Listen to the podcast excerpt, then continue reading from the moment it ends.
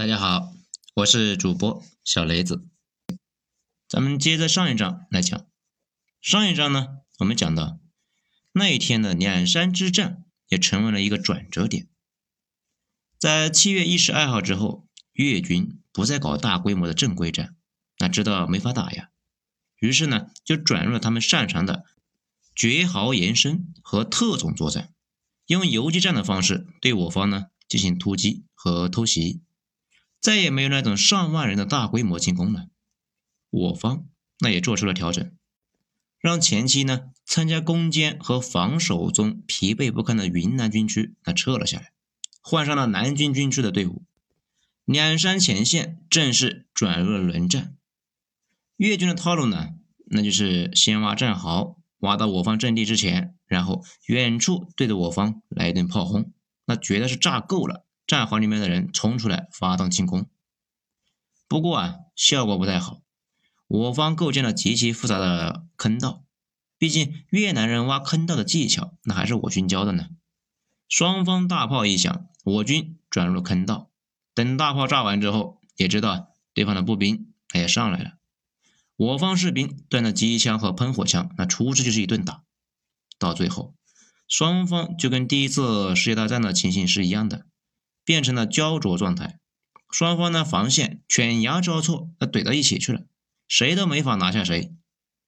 这个时候啊，就得提猫耳洞了，因为我军士兵一般是藏在猫耳朵里面藏着，可以啊有效的防止炮轰。猫耳洞也就成为了两山前线后半期对峙的一个标志性的建筑。猫耳洞那这个玩意啊，其实一直都有啊，可以理解为简易的防空洞。那大家有看过集结号吧？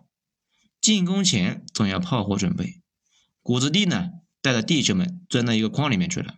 如果没矿怎么办呢？那就在堑壕壁上临时挖个洞钻进去。为了防止坍塌了，用几根木头支撑一下。如果时间和木料充足，可以搞得跟个房子似的。大家看电视，一般那个指挥部的参谋们就待在这个地下木头搭建的房子里面，可以有效的防止炮轰。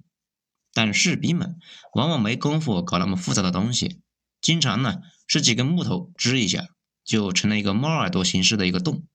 只要炮弹不落在洞口，一般呢没什么事。不过呢，一般说两山前线的猫耳洞，绝大部分的环境啊远远没那么好，一般都是一个岩洞，大家呢挤进去，有时候那个洞啊特别大，能够住十几个人。大部分的猫耳洞那特别小。几个人住在里边，那还嫌挤，而且云南那边还特别潮，待在里边连衣服都没法穿，大家往往是顶着一个头盔，全身呢一丝不挂在里面待着，地上还有各种积水、蛇虫什么的。夏天的温度那也奇高啊，潮乎乎的，四五十度的高温，那反正是惨不忍睹。咱们呢是没法想象，在那样的环境里面的士兵们是怎么坚持下来的。不仅如此，还需要防着越南人摸上来，一个不注意啊，越南人就摸到洞口，往里面扔个手榴弹，那完全没有悬念，里面人就全完了呀。还出现过奇葩的一个事情，一个士兵呢，晚上趴在洞口放哨，没忍住就点了根烟，烟头一闪一闪的，然后远处的两把狙击枪响了两声，他就牺牲了。从那以后，大家在外边抽烟都用帽子挡住烟头。有时候呢，越南人想夜袭，半夜就偷摸的爬过来。大部分呢时候到了我方的阵地前边，就是总踩上了空罐头盒。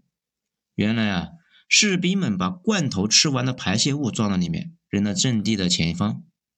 对方那夜袭的时候，总会碰上这些盒子，发出响声。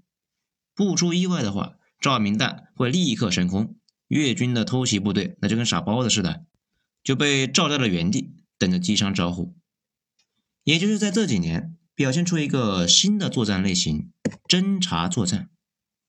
越南特工那本来就很厉害，在跟美国人作战的时候，早年的一个越南传奇特工一个人炸掉了美军的装备，比五个越南的正规军都多。这最牛逼的是一次在一个维修厂引爆了一颗炸弹，引发了连环爆炸，炸死美国、新西兰、澳大利亚三百五十多人的军官和技术人员，好几架直升机、大炮、军用登陆舰什么的都没了。一九八四年七月一十五日，当时我军斥重资从瑞士进口了一台最先进的相控阵雷达，正准备啊大展拳脚，好好发挥一下。这没想到机子刚通上电，还没玩熟，就被潜行过来的越南特工塞了一捆手榴弹，那给炸掉了。当时外汇实在是太缺乏了，教育部需要十万美元买国外的教材，那都得邓公特批啊。这么个雷达被炸了，很快就传到了邓公那里，专门找总参谋部的来打听，那越南特工怎么这么厉害？为什么他们能够过来，我们不能打出去？既然领导过问了，那这个事就不能不当回事啊！总参部就连夜制定了特种作战计划。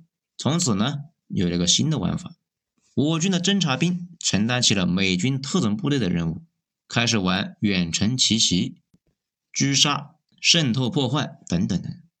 咱们倒是没有太深入的研究。那好像我军现在的侦察兵也是承担特种部队的职责。南军军区的人半年之后撤出了阵地，移交给了济南军队，击毙越军五千多人，我方阵亡四百零四人。对比前面的1979年对越自卫反击战的伤亡，就能够看出来，我军打仗那是越来越专业的。随后呢，又是济南军区、兰州军区、北京军区、成都军区，后来尽管是没有大仗了。但是呢，相互的小规模的冲突，那一秒都没停过，战争的整个状态就变成了一种动态稳定。中越冲突的后期，基本上是双方互相派侦察兵奔袭，双方的莫尔洞之间啊就互相射杀，无数的这种小规模的冲突组成了整个战争的图景。中越就陷入了冲突，和越南当时的领导啊李隼那有很大的关系。他代表了越南内部最极端的那伙人的态度，他们那一伙人呢，想建立一个遍布整个中南半岛的联邦共和国。一九八六年，李隼死了，阮文林那就上台了。这个人啊，本来和中国的关系还不错，多次的秘密访华，而且呢，他背后的势力对越南的扩张政策那意见很大，觉得。这十年跟中国的冲突完全是在空耗国力。越南国内对李隼他们那一伙的扩张主义者那也是烦透了，毕竟他们没有给大家带来实质的利益，那一直在放血，换谁都受不了啊。再加上到了八十年代末，苏联这眼瞅着已经不行了，越南呢也没法再从苏联得到输血，也就没法再蹦跶了呀。只能够是重新调整战略，做一个正常国家，不再挑衅强邻。各种元素综合起来，八十年代末，越南主动调整姿态，从柬埔寨分批撤军。从那以后啊，两国慢慢的也就缓和了。既然越南不闹了，苏联那也不行了，中国北方巨大的阴影那也就自动解除了。中越互相从边上撤兵。双方呢划定了边界，现在的老山呢成了风景区，小伙伴有时间的话可以去看一下，嗯，非常的感慨。越南经过这场战争之后变得是疲惫不堪，通过十年的轮战，解放军培养了一批优秀的指挥人才，锻炼了部队的作战能力。战争中，中国占领了大部分边界的旗线点。将清末清政府和法国签订的边界向前推进，控制了中越边境地区广大的战略制高点，并在1999年通过中越陆地边境条约予以确认。在最后啊，我们来讲，看了这么多历史，整体呢有个感触：共和国历史上每一仗都有它的使命，每一仗就在一个方向上稳定了我国的边疆。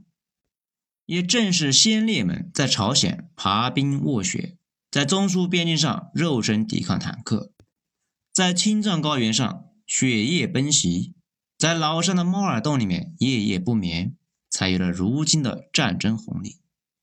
整体而言，历次战争都在传达一个意思：新中国不是大清，也不是民国，管你是谁，我们不会去挑衅你。你敢挑衅，就打断你的腿，看你还敢闹。好了，咱们今天就讲完了这一章，谢谢大家的收听。文章是来自于微信公众号“九编二号头目”所写，精彩，下次咱们接着继续。